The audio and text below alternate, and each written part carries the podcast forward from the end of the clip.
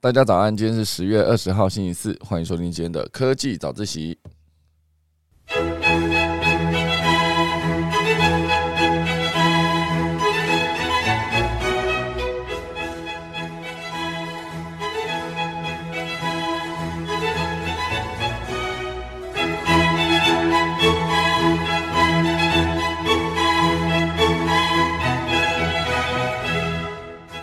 好的，今天科技早一起来跟大家分享几则消息。第一大段呢，会是 Netflix 好最新公布的财报显示，哦，用户数止跌反升，哦，就是有再增加的意思，哦，就比大家之前想象的他们的状况不太好一样，有改变了。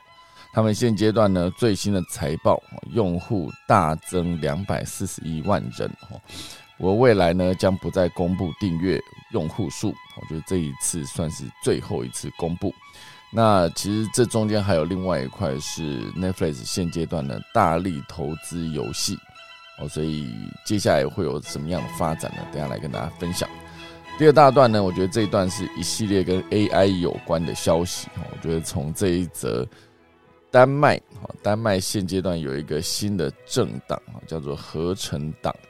那它是由聊天机器人哦，一个 AI 聊天机器人担任党领导人啊，以及对外形象发言等等，就是一个 AI 领导人，蛮酷的。等下来跟大家分享。第三大段呢，会跟大家聊到就是萨尔瓦多将比特币列为法币一周年，民调大概七成认为失败。等下我们钟声过，开始今天的科技早自习喽。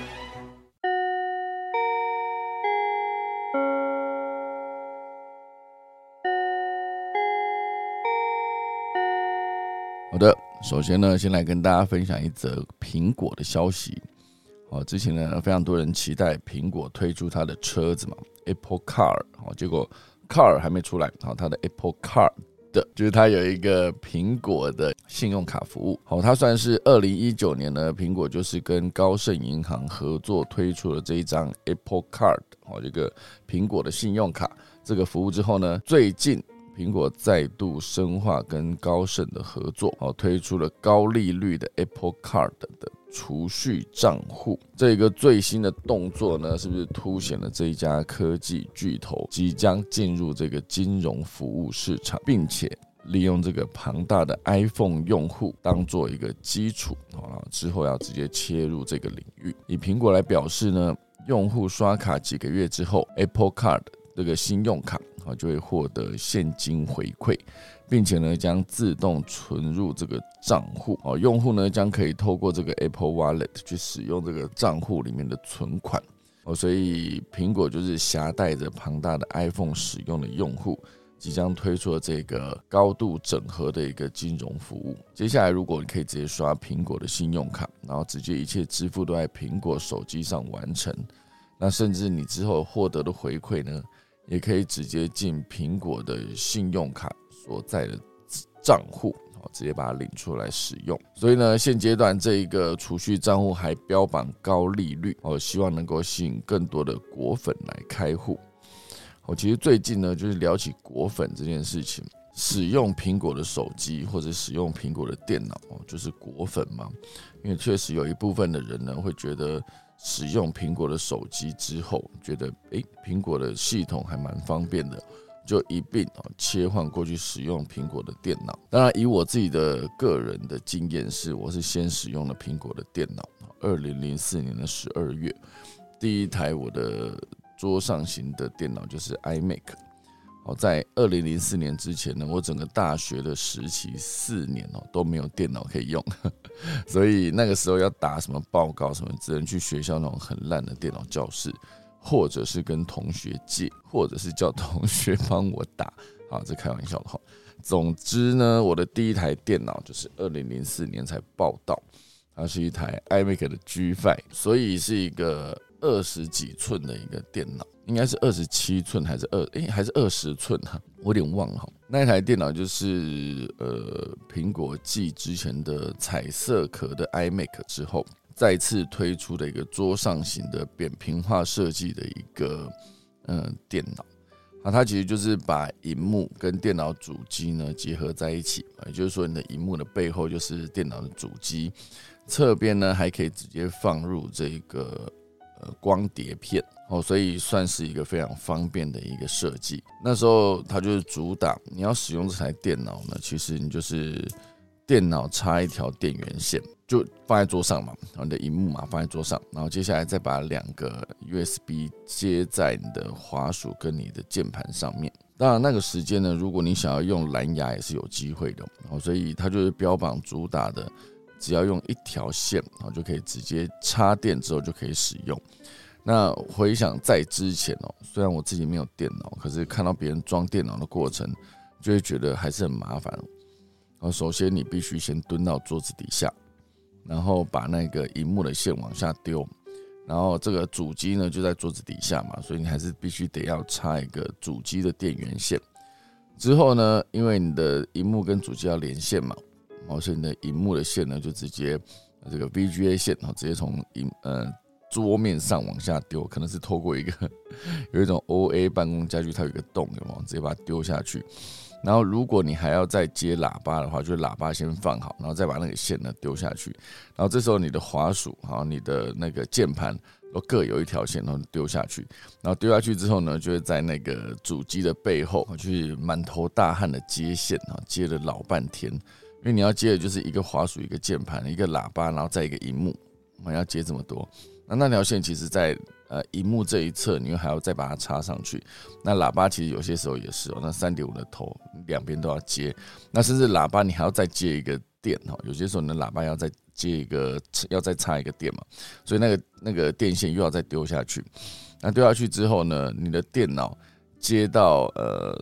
插座上面的可能就是那个主电源，然后喇叭那个主电源，然后有些时候那一个荧幕可能又有一个主电源，那主电源甚至上面还有一个变压器。好，所以你想以前要接电脑是非常麻烦的一件事情哦。如果你想要把那个线隐藏好的话，那有些时候就发现，哎，奇怪，怎么滑鼠没有动作？我就觉得啊，是不是我们的线脱落？那你就要直接蹲下去，再找到电脑主机的背后。那有些时候有些电线不够长，你没办法往前面拉太多，就只能在那个狭隘的空间里面弄得满头大汗。好，所以之前呢，我在使用那个 iMac 的时候，就直接享受到，因为它的荧幕背后就是主机啊，荧幕的下方就是喇叭，它不用额外再接线。我第一次觉得，只要用一条电源线就搞定这整台电脑的电源跟连接。那剩下你可以直接走蓝牙，好，所以确实现在我桌面上这台电脑呢，它就是一条电源线插在那一个插座上，剩下蓝牙连我的滑鼠键盘，就这样非常的简洁，桌面就可以不用放一大堆东西，桌子底下也不会有一个很笨重的主机，然后在那边生灰尘，然后在那边很难去找那个呃接 USB 也很麻烦，哦，所以总之呢，很多人在聊到果粉的时候，就是会思考说。到底是先从苹果的电脑开始用，然后到后来你才有了那个第一代的 iPhone，甚至我这个二零零四年开始用的 iMac，第一代的 iPhone 在二零零七年初的时候，啊，我也是不以为意。那时候觉得哦，好像蛮厉害的，你的照片可以两指放大。可是然后呢，我的 Nokia 还是比你好用，而且还有贪食蛇可以玩哈。所以二零零七年的时候，我也没有去买 iPhone，好，零八也没有，好，零九没有。到一零的时候，推出了 iPhone 三 G，还是零九啊？总之就是那个时间点，iPhone 三 G 上线之后，刚好搭上所有呃网络、行动网络的三 G 通讯也上线，哦，所以我就正式开始用了我的 iPhone。那 iPhone 也不是一一路上都在用，然后到一五年的时候，又曾又曾经用了一年多的一个安卓系统，一个 HTC 的 New One，大概就是这样。然后后来发现安卓系统实在是不习惯了。而且很多整合这件事情还是需要额外的设定啊，没有那么直觉。然后到了 iPhone 六六 Plus 那个时候有一个大荧幕的时候，我又再次换到 iPhone 的阵营，一路到现在，我就是零九年啊，应该说一九年再换了一个十一 Pro Max。然后现在我的十一 Pro Max，仔细想一想，一九年的九月到二零年、二一年、二二年，我这只手机又又用了三年哈。我这个十一 Pro Max 这一支用了三年，那前一支六 Plus 用了四年半哈，所以现在好像苹果手机比较耐用，是不是？因为早些年的 iPhone 三、iPhone 四那个时候都有一个传说，就是说苹果的手机用一年电池就会挂掉，那挂掉主因呢，就是希望你能够换新的手机哦，差不多就跟上苹果每年更新一支新手机的版本哦，这个速度。好，所以说到果粉这件事情，哦，当然苹果推出的服务有些还是好，有些还是不好。那包括它的硬体哦，硬体上面可能像之前那个我买了前一版的 MacBook Pro 哦，那上面还附带那个 Touch Bar，Touch Bar 存在就是一个你很难用，而且它还耗电。曾经有一段时间，我觉得它好像也蛮好用。后来在使用一段时间之后，发现其实还是没有那么好用。哦，所以我对于那个 Touch Bar 呢，之前就是一直觉得很感冒，因为它的很多按键上面变得不直观了。我之前也是觉得很奇怪，就是嗯，早些年 PC 在调那个音量大小的时候，它必须还是要多按一个 FN，好，就是可能就是一个功能键，就是它必须要两个键，好，就是就像以前的 Ctrl+C 是一个复制嘛，可是。类似像这种调大音量、调小音量这种，对我来说，它就必须是一个键往上按，一个键往下按这样的，还有一个键可能快速静音，这样就很方便啊。为什么还要再多按一个键呢？哦，所以我以前就是不太能了解。那而且我以前也不太能了解，就是 F 一到 F 十二，哈，它到底要干嘛？因为后来用 Mac 之后，发现它的 F 一、F 二通常都是荧幕的亮度，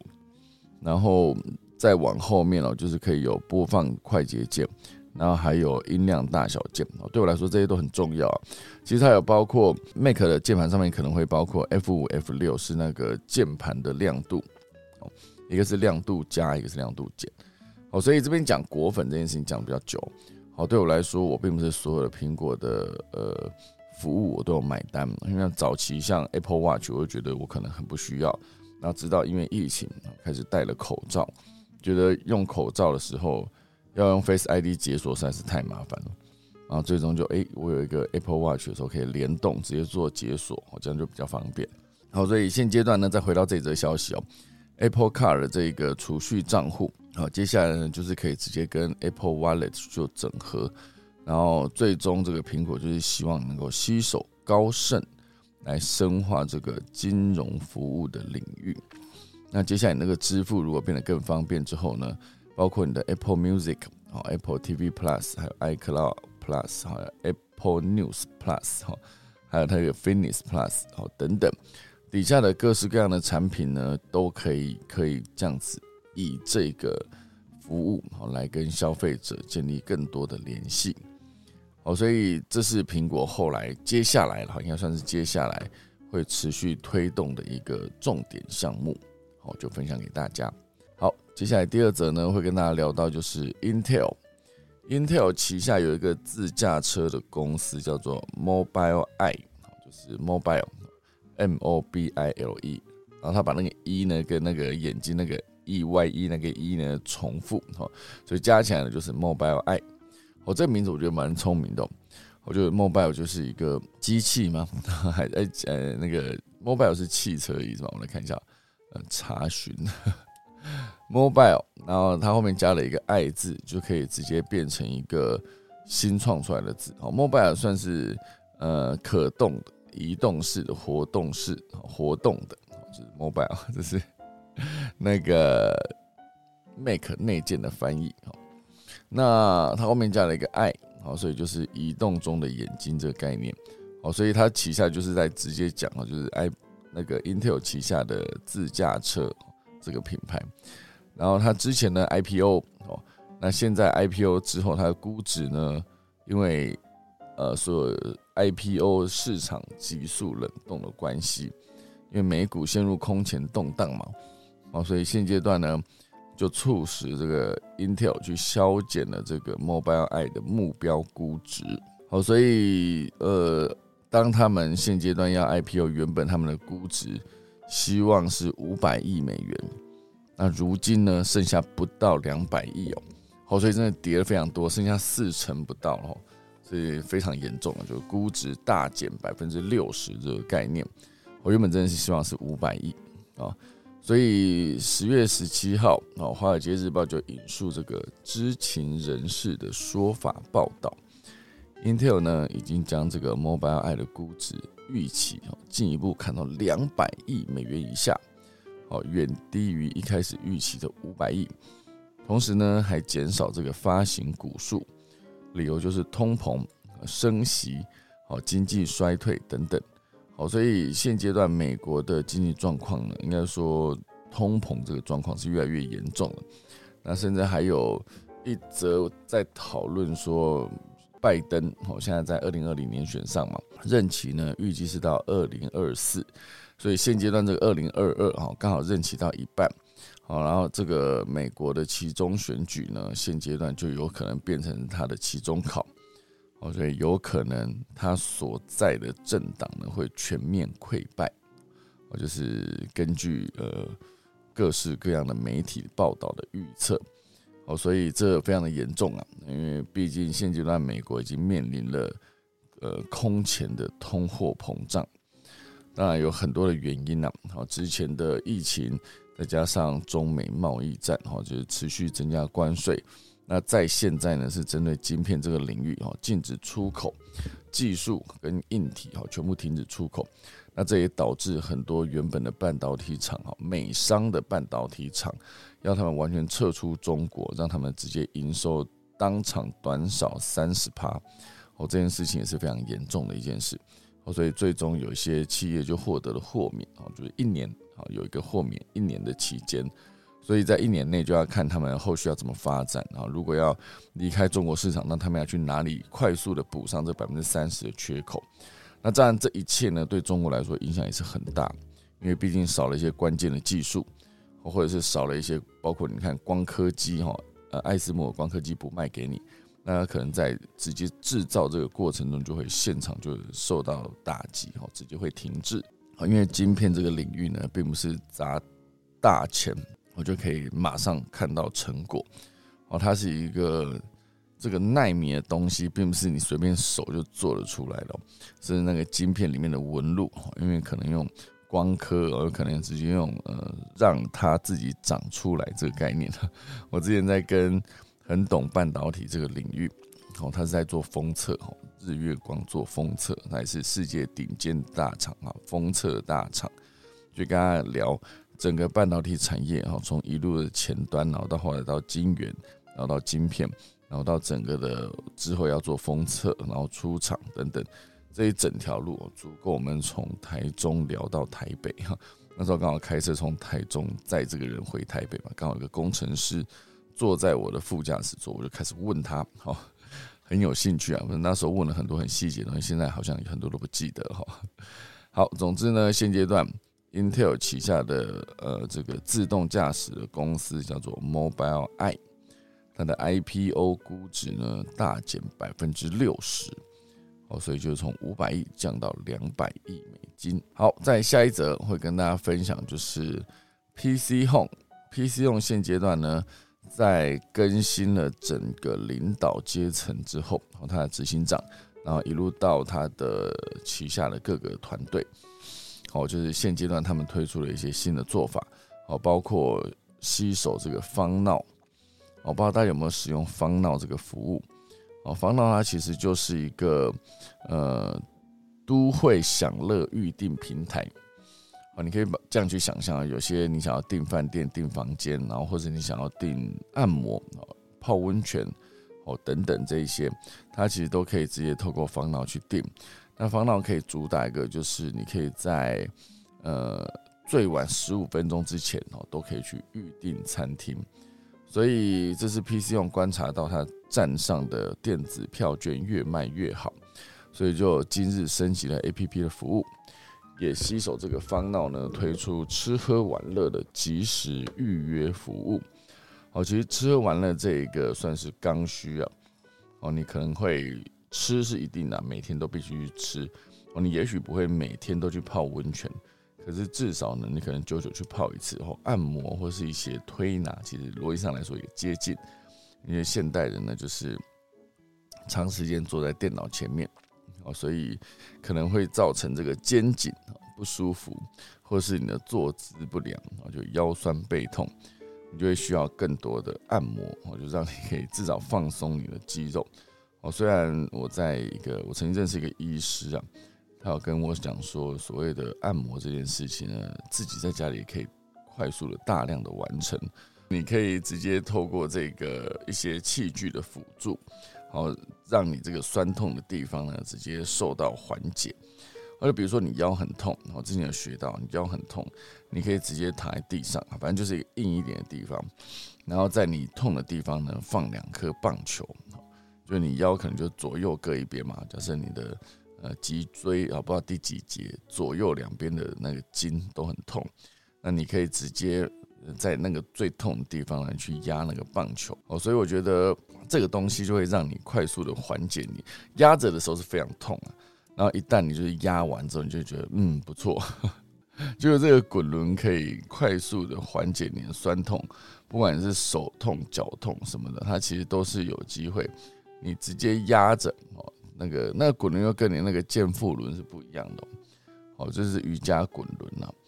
我，这个滚轮其实也有专门的课程可以去上啊。你如果去学的话，它可以快速的放松，就是你的大腿、小腿、背后哈，甚至你要。压你的手哈，手臂也是可以的哦。所以我自己家里也是有准备了这个，我，时不时就去压一下哈。对于放松肌肉来说，非常的方便哈。好，所以总之呢，这个 PC 用就是跟方闹呃合作，现阶段可以快速的在最晚十五分钟前预定餐厅等等。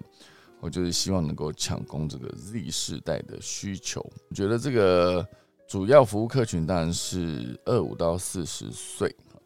娱乐享受即是这一群 Y 世代、Z 世代的刚性需求。这边刚好我又看到另外一篇文章，是这个商业周刊上面提到的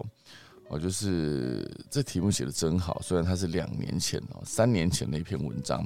他写就是买不起房子，不如出国玩过爽一点，别在年轻时伪富哈，老了变成真穷。伪富这件事情，就是你买了房子，可是欠了一大堆的房贷；你买了车子，可是欠了一堆的车贷，拼了命的还哦，一路还到就是可能二十岁啊，二十五岁开始工作，到五十五岁，我，就是拼了命的，因为这中间可能是因为有个房贷卡在那边，你会觉得好像要快速的还完，就省吃俭用，辛苦惯过了三十年，然后最终终于把房贷还完了。可是还完的时候呢？你已经五六十岁了，那五六十岁的时候，你所在的是一个三十年的房子哈，所以现阶段年轻人到底要怎么样去思考，呃，人生应该怎么过？哦，就是买房子、买车子，其实当场你在贷款的过程中，除非你是现金买了，不然你一贷款就是给银行大量的利息，这也是为什么银行可以持续赚钱的原因。可是如果之后呢，大家都不买房子，全部改用租的，那这样是不是就变成？你也不用去贷这么多的钱哦，银行会少赚一点钱。那整个房市呢？因为现阶段台湾也是一个呃房价跟所得相比是一个差最远的一个地方，但是租金跟所得比呢是无法脱钩了，不然租金会租不出去嘛。哦，所以租房子现段显然是比较划算。可当然，如果你买房子不是以自住为目的。哦主要就是目标，就是你要以呃投资哦，就是你买就是为了卖哦，你不见得要让自己满意到，我觉得一定要完全，因为有些人在挑房子的时候，一定挑到百分之百满意啊，只要有一丝丝不满意，他就继续挑下去。当然那是为了要自己住哈，这合理。可如果说今天你买房子只是为了投资哦，就是我不管它可能就是采光稍微差了一些，没有像我这么呃预期中那么好。我还是买啊，因为毕竟之后它会涨嘛，涨了之后我就是卖，这最简单。哦，所以我觉得现阶段哈，大家在思考房子跟车子这件事情，我觉得那个贷款的存在哈，就是一贷下去是当场可能，如果你的贷款成数很高的话，你可能就是直接一百万当场就欠银行一百万了。这个在你买房子之前是不存在的哦，所以买下去之后一部分也是你的房屋税啊什么税就要开始缴。哦那其实，在你买之前是不存在的，因为你租房子的时候，其实不用缴这些税哦，所以这就看大家怎么选择啦。好，正式进入今天的第一大段喽。第一大段会跟大家聊到，就是 Netflix 最近公布了它的最新的财报，其中呢，用户数是止跌反升，哈，用户增加了两百四十一万人。哦，不过未来呢，它将不会再公布订阅数，我觉得它。这一次是他最后一次公布订阅数，而且呢，他同时也宣布就是积极进军这个游戏的领域。那 Netflix 到底发现了什么呢？好，先说说它这个用户止跌回升这件事。好，就是它的有一个戏《非常律师与英语》，然后同时还有《怪奇物语》第四季、《灰影人》、《紫星爱恋》等等这些作品都取得了成功，也带动了用户的加入。好，这一季主要的用户成长呢，是来自亚洲地区，有一百四十三万的新用户订阅。而北美市场呢，已经面临饱和了，只有十万用户加入，哦，所以这是由他们的财务长啊，就是斯宾塞纽曼，他去呃宣布这件事情。再回到用户数，下一届用户成长将达到四百五十万人。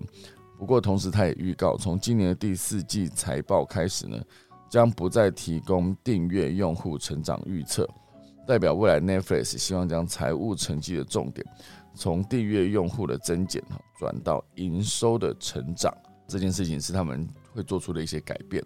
因为其实以前一开始很多的服务在打市场的时候，就是那个订阅用户数哈是最好的指标。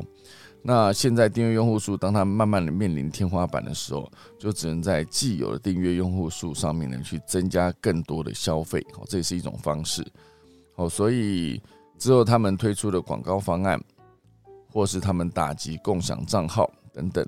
哦，全部都是为了能够有更高的营收，哦，所以如果以这个广告方案来看，每小时呢，就是这个影片每小时大概你就必须观看四到五分钟的广告，同时会有部分内容因为授权限制无法观看，哦，这就是 Netflix 在广告这个领域哈之后会持续做的发展。那还有另外一块，就是 Netflix 积极进军这个云端游戏，哦，所以有五十五款的游戏正在制作当中。虽然哦，先前的报告指出，这个 Netflix 只有不到一趴的用户在使用他们的游戏服务，但是他们仍然哈，就是投入这个游戏领域哦，非常积极哦，所以希望能够提高用户续订的意愿。好，那当然，游戏这件事情呢，之前很多的非游戏专门的领域，当然你讲到游戏，可能大家会想到 PlayStation 哈，就是这个 Sony 这个旗下，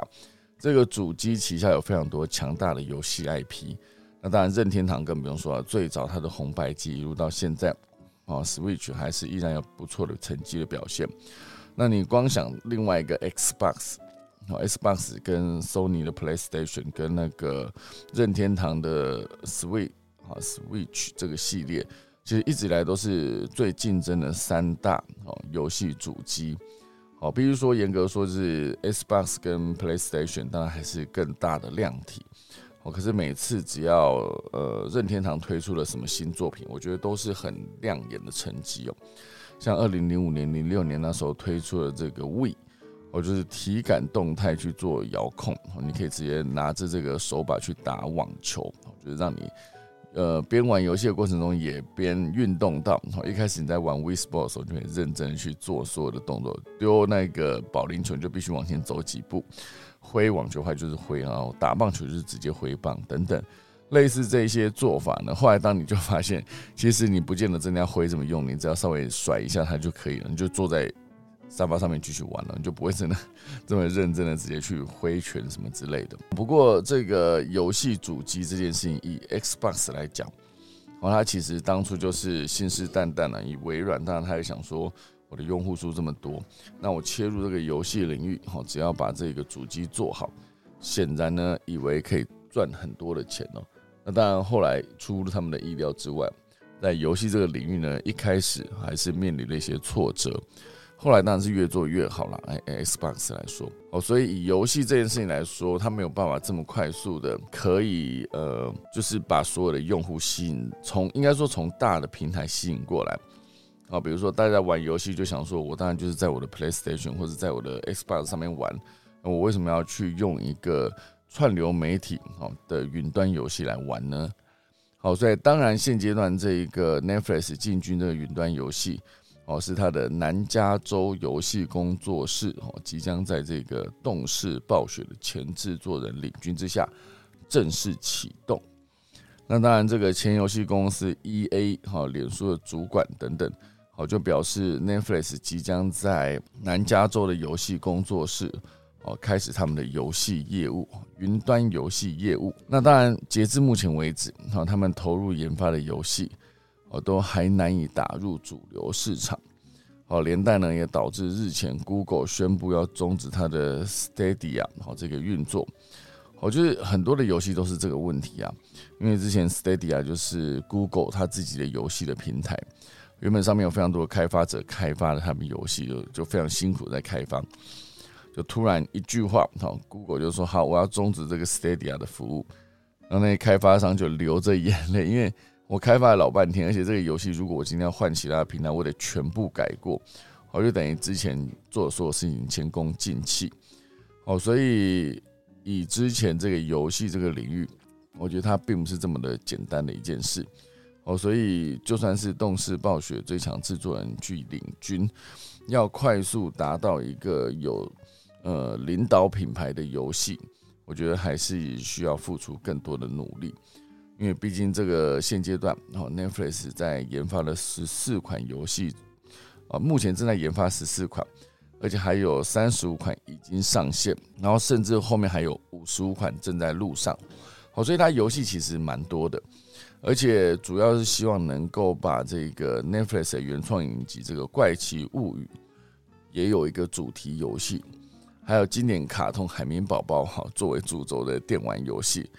他们的目标呢，当然就是希望未来能够打造至少百分之五十的 Netflix 的原创 IP。我觉得游戏这件事情，我之前在观察，因为我自己在做短影音的内容，我会去思考我的对手是谁，或是其他厉害的短影音创作者嘛。那短影音到底要怎么定义？它到底是一个两三分钟，还是要降到一分钟以下，还是又干脆定在十五秒，还是三十秒？哦，这个数字数字。那当然，我自己在思考的时候，后来我发现，哇，其实游戏也是一个很强大的竞争对手，因为它一场比赛可能就是二十分钟、三十分钟、四十分钟。那你要去生产一个四十分钟的影片，跟你去看有些直播主打四十分钟的电动。游戏或者手游，那个产出的成本是完全不同的。我要写一个四十分钟的戏，我光剧本可能要一两个月。我觉得四十分钟啊，肯定也不用这么久了，至少一个月吧。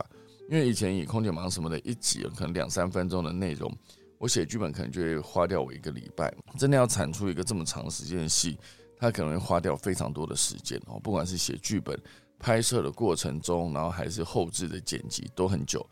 可是你要量产很多的直播游戏的内容，其实很简单，你就是玩游戏，然后在玩的过程中啊，记得跟所有的网友互动。同时间呢，你还要玩的不错，或者是你玩的很烂哈，都可以，只要有自己的特色。那这个过程中，你就只要把你的讯号往外送，只要找到喜欢你的粉丝哦，他们愿意抖内你，然后到最后变成你的跟随者哦，那是这样，其实就算成功了一半。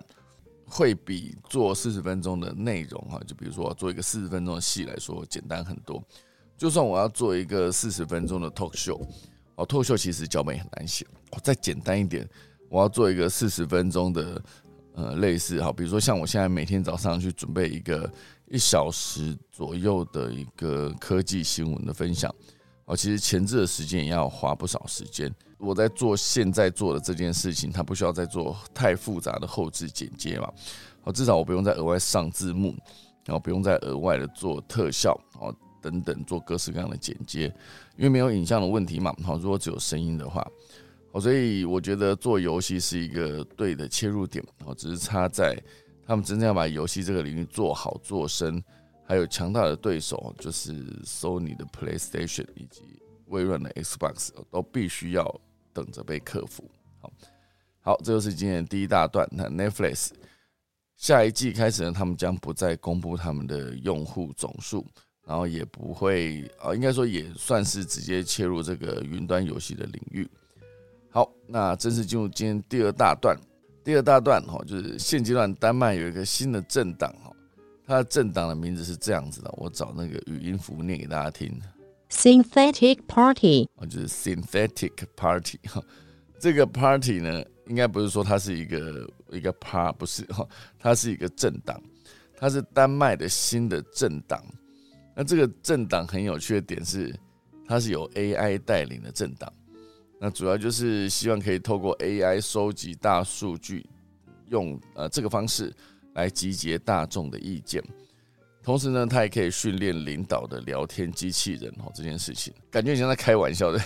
用 AI 聊天机器人担任党的领导人哦，而且对外的形象也就是这个 AI 的聊天机器人。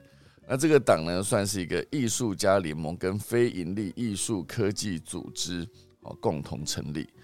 啊，这个这个做法就是他的聊天机器人叫做 Leader Lars 哦，L A R S Leader Lars。这个政治思想呢，是借着一九七零年来呃丹麦周边党派的政策来训练，希望能代表支持政党未进入国会的百分之二十的丹麦选民。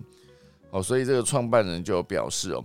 我们代表了来自周边政党的资料哦，他们有自身想实现的政治展望，并试图进入议会，却没有足够的钱和资源来达成哦。所以他们就以这个方式，Leader Lars 呢，他其实可以在 Discord 上面跟人沟通。好，民众如果以惊叹号展开句子啊，即可跟这个 Leader Lars 去做聊天。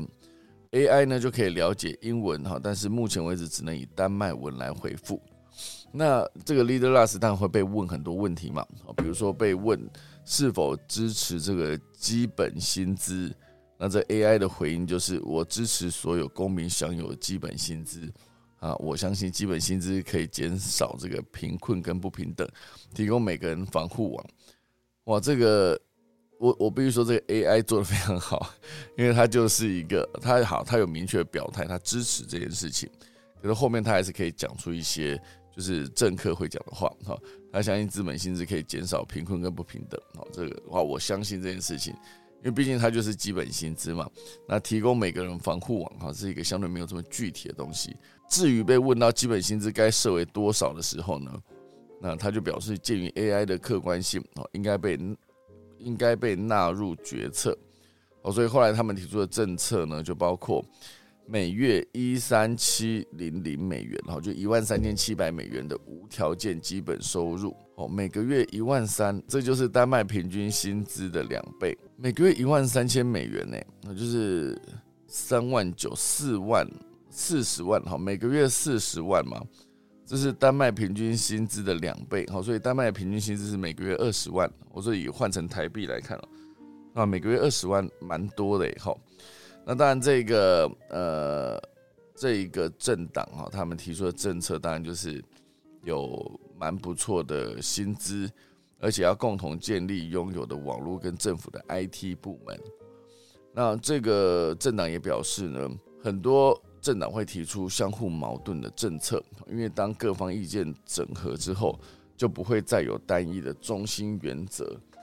好，所以透过 AI 可以激发大众对政策的更多想象。那当然，这一个政党呢，它另外一个项目哈，这另外一个任务。就是在于提升大众对于这个 AI 的意识，好，以及展现 AI 如何对社会造成影响。哦，所以现阶段当这个 Leaderless，好，他身为机器是无法代表政党参选，他的名字呢也不会出现在选票上。不过政党里面的其他人类党员哈，则可以代为参选，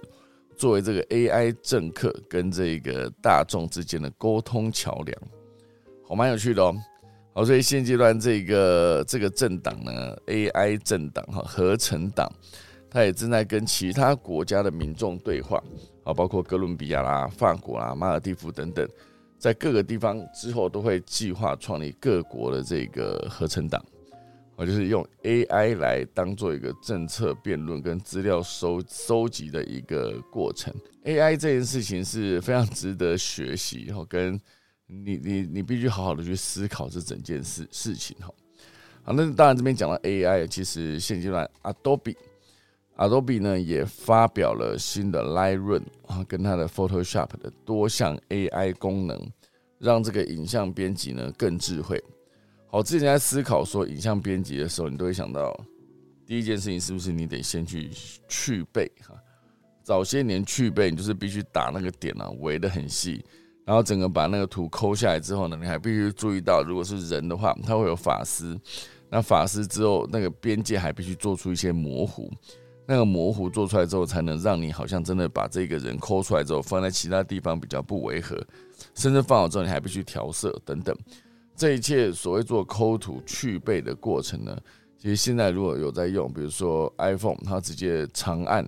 结束了哈，长按往往下拉或者长按做复制，它就可以快速的完成去背，而且去的还不错。好，所以当然这个功能呢，就是以后。你在思考到所谓的合成的时候，它就不再是这么单纯，就是你要做去背啊，做图层的叠合、做调色什么的。现在，Adobe 推出的 Photoshop 跟 Lightroom 系列产品呢，就已经推出了多项协作跟这个 AI 展开的新功能，好，才能让这些影像编辑呢变得更智慧。协作性也变得更强，好，所以以 Lightroom 来说，Adobe 是去年十月就推出了这个调整工具，包括你可以选取天空或者选取主体。哦，最近我也在看一些就是做影音，哦，应该说影片的后置特效这件事，我就看到一个我觉得蛮有趣的，他是一个网友哦，就是直接在呃，因为毕竟他们所在地都在大陆嘛。那看到一个塔，就比如说，你看中国很有名的大雁塔、小雁塔，类似那种塔，可能有好几层。然后他想做一个，就是这这个塔呢，每一层每一层都是由下往上长出来，一层往上叠，再叠，再叠，再叠，就经过三四帕，然后那个塔再长成原来的高度。然后所以他就必须做到，你在呃这个背景去背之后，应该说把这整个塔挖出来之后，然后叠成好几层，然后每一层呢，差不多就是一格，好，就是。应该说，每一个图层上面都有一层那个塔的其中一层，然后就慢慢由下往上叠，然后再叠，在图扣完之后，还必须找一个足够清楚的天空背景，然后接下来你在看的时候，就看到这整个好像是底下那个塔的最底下那一座还在，然后上面就是天空背景，然后接下来就是多长出了一层，多长出一层，多长出一层，然后直到所有的层都长完。它可以做的所有事情，就是这一切都在手机上面完成这些动画。你可以直接在做移动的过程中，他们有一个很方便的做法，叫打关键帧，哦，就是 key frame。那 key frame 就是它可以对比两 key frame，然后去做动态，直接让这个 key frame 跑到那个 key frame，哦，所以就变成说那个图像可以直接在背后长出来，就好像真的就是这个图是你自己，应该说这个塔是你盖好一样，哦，这种感觉。哦，全部都可以直接在手机上面完成了，而且点点的快的话，其实它操作逻辑比直接在我比比我直接在 Final Cut 上面做还要快，因为很多的套件都已经做好了嘛。好，所以像 Adobe 它即将推出的 Lightroom 跟这个 Photoshop 的新功能，以后你的编辑就会更智慧。好，这边关于 AI 还有另外一个哦，Google 呢现阶段它的团队已经成功训练机器人。跟人类推打三百四十次的这个桌球，我就你就想象，一边是一个机器人抓着一个球拍啊，另外一边是一个真人。因为真人你可以自己随便往左推、往右推、往就是杀球的，你可以尽量快，然后就是让这个 AI 的机器人然后去练习，因为人类快速且不可预测行为哈，因为你你得你得知道你对面这个真人呢，他可能。有的时候会往左打，有些时候往右打，它都不可控啊，你没办法控制对方那个人哦，所以以这个机器人在训练过程中来说，它要做的就是判断你的对面那个人类把球打到哪里，然后以及你要把那个拍你自己的拍子放在哪里去回拍哈，所以当他练习了三百四十次之后，其实真的是蛮多的哦，所以这个当然我很早期已经看过，日本也有在做，你可以直接用真人跟。呃，日本的机器手臂，然后去做一个对打，然后这件事就蛮有趣的。好，所以总之呢，我觉得 AI 哦，它接下来会在你的日常生活中的占比越来越高。现阶段有一个最清楚的就是你的扫地机器人，某种程度上，它会知道你家长什么样子，因为它走过，它就记录下来，然后接下来就按照这个路径呢，每天去打扫，好，把你们家最最脏、最有可能呃积灰尘的地方全部一次扫干净。哦，这个是扫地机器人正在做的事哈，不管是它的路径的记忆，还是它的因为透过荧幕应该说透过这个镜头的监测，去判断说它要走哪里，比如说前方有没有障碍物等等，哦，都是这个 AI 作业系统底下它能够做出来的表现。好，那正式进入今天第三大段的话，第二段也讲蛮久了。第三大段会跟大家聊到就是萨尔瓦多。哦，之前是成为全世界第一个把比特币列为法币，好，就是这个国家允许使用比特币，好，把它当做是一个真正的一种币别，就是所谓的法币。现阶段呢，这一个列为法币已经满周年了。以民调统计来看，有七成的萨尔瓦多民众认为这一次的做法呢是失败的，啊，算是一个失败的实验。因为比特币成为萨尔瓦多法定货币一年之后，海外移民汇回款项使用比特币的比例呢是不到百分之二，哦，就非常的低啊。那这算是中美洲国家萨尔瓦多。因为一年多前呢，将比特币定为法定货币，这那时候好像有讲哦，因为毕竟去年的六月三十号就已经开始科技早自习了嘛，好，所以当时好像也有聊到，呃，萨尔瓦多将比特币定为法定货币。那当然，一年过后到现在，一项公布的民调表示，萨尔瓦多大多数的人认为，总统布格雷这项争议性的政策呢是失败的。哦，这是根据他们的中美洲大学。UCA 好做出的民调表示，百分之七十五点六的受访者说，他们今年从未使用过加密货币。然后还有百分之七十七的受访者认为，政府去年九月采用比特币与美元一样成为法定货币是一个失败之举。或者是他们民众自己受访的时候提到的。那当然，这个中美洲大学的校长也有出来表示意见哦。还有说，比特币的价值呢，在过去一年暴跌，好，所以这个相对比较不稳定啊，币值相对比较不稳定的一种币别，怎么会是政府的法定货币呢？好，所以它算起来应该是政府最不受欢迎、最多批评，而且最惹人民不满的一个措施。那当然，当初他们的总统啊布格雷原本的构想是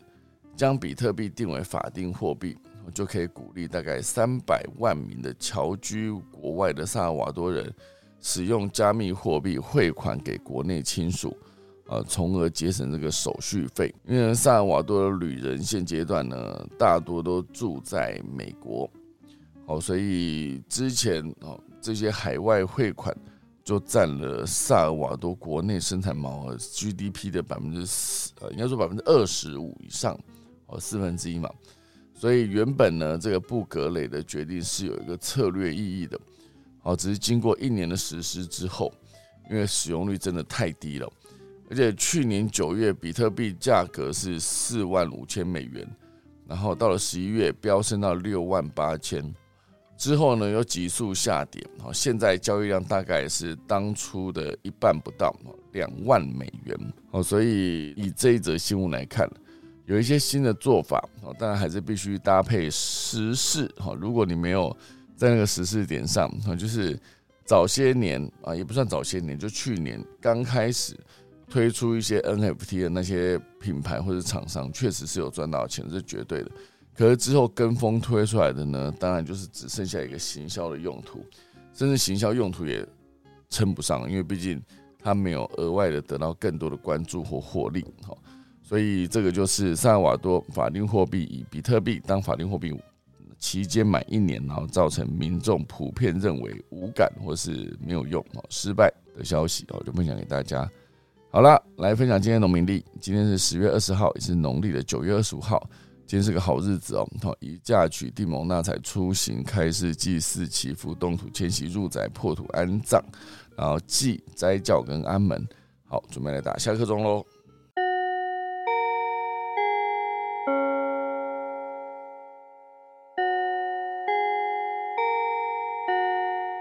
好的，今天就谢谢大家收听啦。时间来到八点整，我再来看一下今天的 Run Chat。好，Run Chat 上面有什么聊天的呢？N 好传了一个连接，好，对，就是这个 AI 带领的政党，这次我觉得蛮有趣的。啊，想要成为妈是说，呃，iPhone 就是照片这个功能底下，长按往下拉就可以去背。是的，在照片功能里面。不过因为这句话，因为发现 iPhone 长按出现选取功能，在图片中有自走，对对对，可以啊。长按就可以直接选取，它会自动辨识哦，这一个功能是蛮方便的。当然现阶段我觉得去背是更方便的，然后不知道大家有没有在使用这个功能？然后有的话，呃，如果没有的话，可以去试试看。然后就是你在任何一张照片上面长压，啊，压久一点，它其实就是一个可以直接做去背，然后可以复制贴上，非常的方便。好啦，以上就是今天的科技早自习啦，谢谢大家收听，再打一次下课钟喽。